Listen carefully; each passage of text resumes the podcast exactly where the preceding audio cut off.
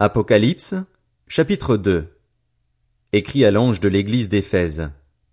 Voici ce que dit celui qui tient les sept étoiles dans sa main droite, celui qui marche au milieu des sept chandeliers d'or.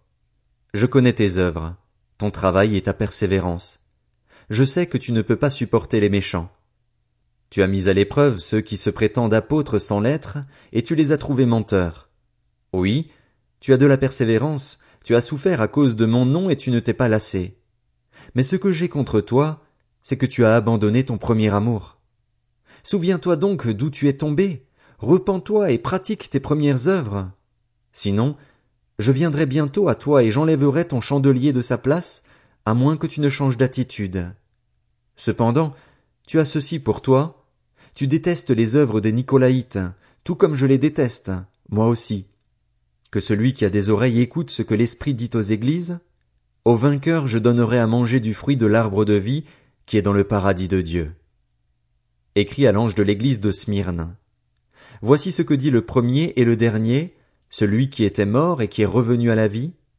Je connais tes œuvres, ta détresse et ta pauvreté, et pourtant tu es riche, ainsi que les calomnies de ceux qui se disent juifs et ne le sont pas mais qui sont une synagogue de Satan.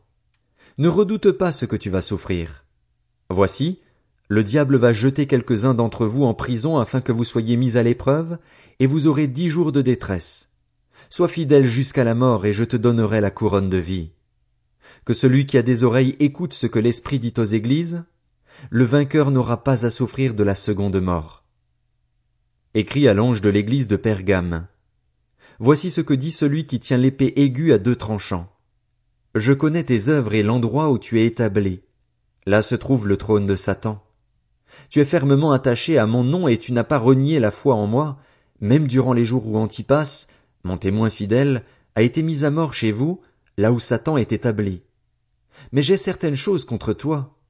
Tu as là des gens attachés à la doctrine de Balaam, qui enseignait à Balak à tendre un piège aux Israélites pour qu'ils mangent des viandes sacrifiées aux idoles et se livrent à l'immoralité sexuelle. Ainsi, toi aussi, tu as des gens attachés de la même manière à la doctrine des Nicolaïtes.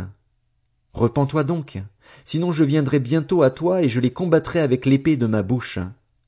Que celui qui a des oreilles écoute ce que l'Esprit dit aux églises. Au vainqueur je donnerai à manger de la manne cachée, et je lui donnerai un caillou blanc. Sur ce caillou est écrit un nom nouveau que personne ne connaît, si ce n'est celui qui le reçoit. Écrit à l'ange de l'église de Thyatire, Voici ce que dit le Fils de Dieu, celui qui a les yeux comme une flamme de feu et dont les pieds sont semblables à du bronze ardent, je connais tes œuvres, ton amour, ta foi, ton service et ta persévérance. Je sais que tes dernières œuvres sont plus nombreuses que les premières. Mais ce que j'ai contre toi, c'est que tu laisses faire Jézabel, cette femme qui se prétend prophétesse.